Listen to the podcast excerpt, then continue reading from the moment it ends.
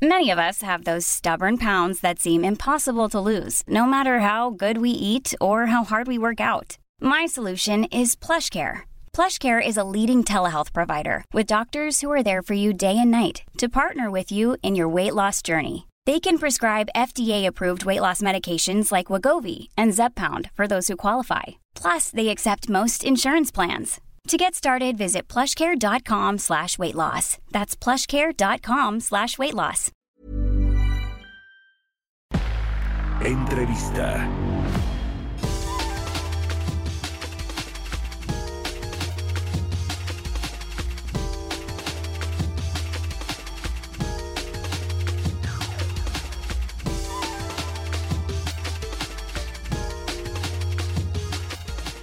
Ya estamos de regreso aquí en Bitácora de Negocios. Son las 6 de la mañana con 30 minutos tiempo del centro de México.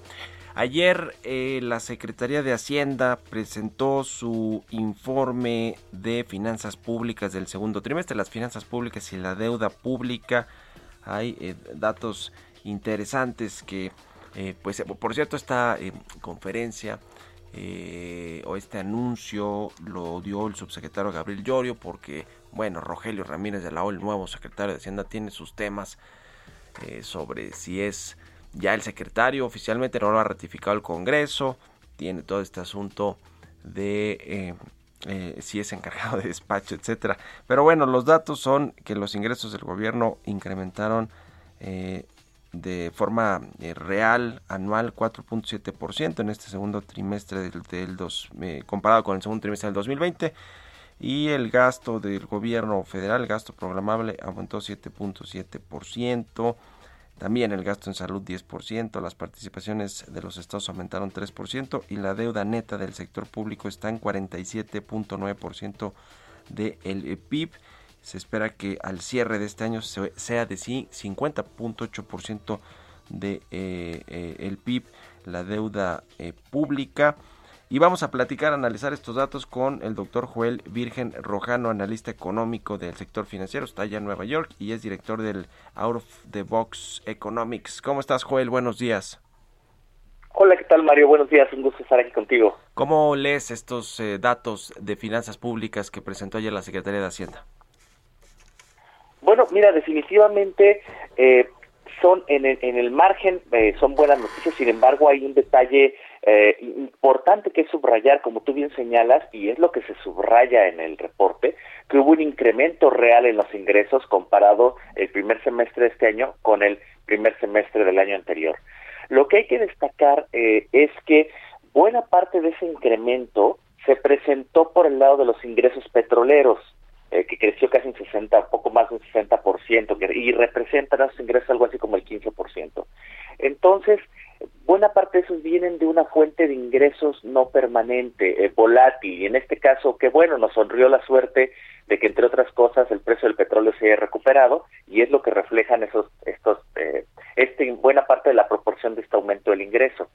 Y si hacemos un zoom hacia los fuentes de ingreso más permanentes, eh, más estables, que son pues los recaudatorios, los tributarios, vemos que por ejemplo el ISR se contrajo casi un 1%, eh, señales, mejores señales en el IVA, con un crecimiento de casi 9%, está como todos sabemos, está mucho más ligado a algunos servicios profesionales, el consumo eh, de bienes y servicios, eso definitivamente refleja lo que estamos viendo en las cifras económicas, una recuperación, sin embargo, ahí está el matiz, el matiz, diría yo, es que buena parte de este eh, eh sorpresa favorable en ingresos viene del lado no permanente o del lado volátil de las fuentes de ingreso, simplemente matizarlo.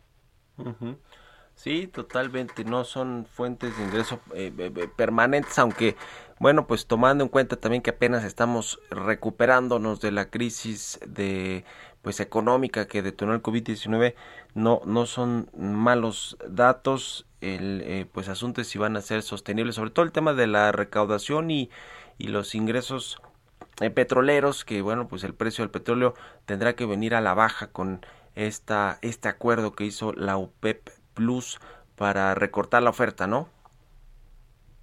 Sí, así es. Eh, eh, probablemente podríamos ver una reversión parcial. Yo también confío como tú en que lo que estamos viendo en la economía es, un, es una recuperación. Ojo, una recuperación en desaceleración, pero era un, un fenómeno esperado. Eh, creo que lo que aprendimos del impacto de la pandemia, eh, que desafortunadamente eh, lo sabemos más a, a, posteriori que a priori, pues es que se comportó más como, como un desastre natural, es decir, esa, un desastre natural, un choque de oferta, llega, impacta la actividad y luego vemos una compensación y un regreso relativamente acelerado de la actividad conforme en este caso se fueron reabriendo las, las actividades. Creo que la recuperación va en moderación, pero por el lado estrictamente, estrictamente económico, puesto que hay cada vez menores restricciones ante la tercera ola, hubo menores restricciones de movilidad en la segunda ola de COVID en México y hay todavía menos restricciones en la tercera ola, parecería que hay la oportunidad de que el impacto sobre actividad sea proporcionalmente menor a las otras eh, a las otras olas y esto coadyuve a que tengamos, sigamos teniendo una recuperación eh, sostenida y como tú bien dices, que ojalá veamos una recuperación en los tributarios, quizás un ajuste en los petroleros, pero que sigan siendo buenas noticias en términos de, eh, de finanzas públicas. sobre el tema de la deuda pública de México, que es de pues casi el 50% del PIB, el dato que presentó ayer Hacienda es de 48% del PIB. Se espera que cierre este 2021 en 50.8%. ¿Cómo, cómo, cómo, ¿Cómo ves este dato? El gobierno ha presumido que en México, a diferencia de la mayoría de los países, no ocurrió pues en una mayor deuda o déficit fiscal o no contrató más deuda eh, para eh, contrarrestar la crisis económica que esas fórmulas neoliberales no le aplican a México y por lo tanto no lo hizo, aunque sí aumentó la deuda porque pues cayó la economía, digamos, como proporción del PIB. Eh, ¿cómo, ¿Cómo ves este dato? Y, ahora quiero preguntarte sobre una estrategia eh, eventual de eh, pues convertir parte de la deuda de petróleos mexicanos en deuda pública. Mira, en el primer caso, eh, creo que tú ya tienes ahí las claves, que es sí, eh, como tú bien dices, se incrementó eh, la deuda, menos que proporcionalmente a sus pares latinoamericanos en particular y emergentes en general, pero que hay que hacer un matiz eh, importante. Eh, perdón, y esta, esta diferenciación en parte le ha ayudado a mantener la calificación crediticia, a pesar eh, de que los calificadores siguen señalando a Pemex como un pasivo eh, importante y al, al, al establecimiento, al respeto a las, al, al al marco de política económica y darle continuidad para garantizar estabilidad macro. Pero lo que se hizo, como tú bien dices, al no tender una red de seguridad eh, en lo peor de la pandemia a través de una política fiscal expansiva, fue apostar fuerte a el nivel de la deuda, el nivel del déficit y que éste se elevara y que éste sufriera mucho menos lo suficiente como para que, ¿cuál es el otro lado de la apuesta? Que al no poner una red, eh, no permitieras que, se, que en el mediano y largo plazo se erosionara la, tu capacidad de crecimiento económico, que como tú bien apuntas, es el cociente, el numerador, eh, perdón, el denominador de la deuda. Así que no estamos todavía fuera de, de peligro en el sentido de que, bueno, la deuda podrá incrementarse menos, a un ritmo menos que proporcional del resto del mundo, pero la proporción, es decir, el crecimiento económico, ese podría eh, eh estacionarse en un sendero más bajo de crecimiento como resultado de la ausencia de esa, de esa red de protección eh, que permitió destrucción de unidades económicas. Y la, la, segunda parte de la pregunta eh, tenía que ver con este asunto de Pemex, que, que bueno, pues eh, ayer, bueno, esta, esta, semana, más bien el martes, Moody's le recortó la calificación crediticia de nueva cuenta, ve eh, pues nubarrones en el corto y mediano plazo para petróleos mexicanos, no solo pues por la, eh, la política energética que tiene México, que busca pues apostar a proyectos de refinación en lugar de, eh, de, exploración y producción y mantener pues el negocio de Pemex vivo, ¿no? Que es la venta de petróleo, sobre todo la venta al exterior. El presidente del observador incluso ha dicho que quiere, que quisiera que Pemex no vendiera petróleo al exterior, sino que todo lo refinara aquí en México. En fin, este, este asunto eh, nacionalista de supuesta autosuficiencia energética que creo que ningún país tiene actualmente, pero eh, también se ha hablado de que con la llegada del nuevo secretario de Hacienda, Rogelio Ramírez de la O, eh, podría Pemex asumir, eh, perdón, el, gobierno federal asumir parte de la deuda de Pemex, lo cual pues obviamente contaminaría la calificación crediticia del el soberano, ¿no? De todo el gobierno. Claro, eh, y déjame observar algo, eso ya, eso ya está pasando.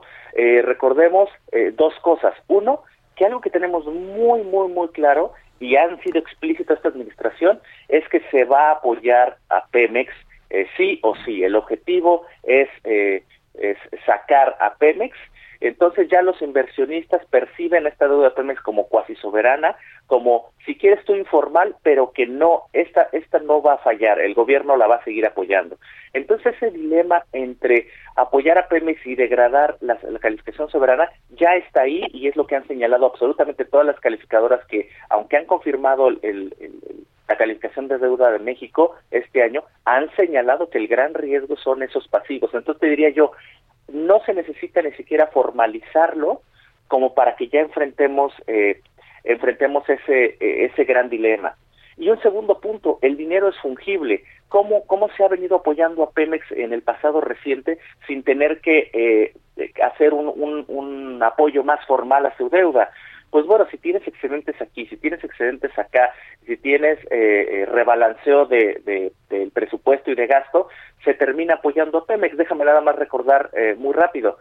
La, el año pasado, el año pasado, el último gran apoyo a Pemex, eh, perdón, el año pasado, si no me recuerdo, salió de la caja chica, de la chequera del gobierno que mantiene en el Banco Central, de ese fondo de liquidez que acumula, que puede llegar a acumular saldos de otros ejercicios fiscales.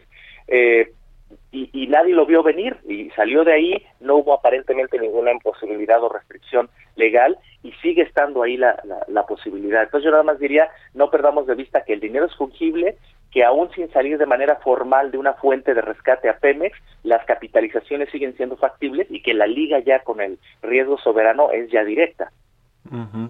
Con respecto a lo que pasa en los Estados Unidos, Joel, tú que estás allá, eh, eh, tuvimos el dato y platicamos hace ratito también con un, con un analista sobre el dato del segundo trimestre del de eh, PIB de Estados Unidos de 6.5% debajo de la expectativa de los analistas o muy debajo de la expectativa del mercado.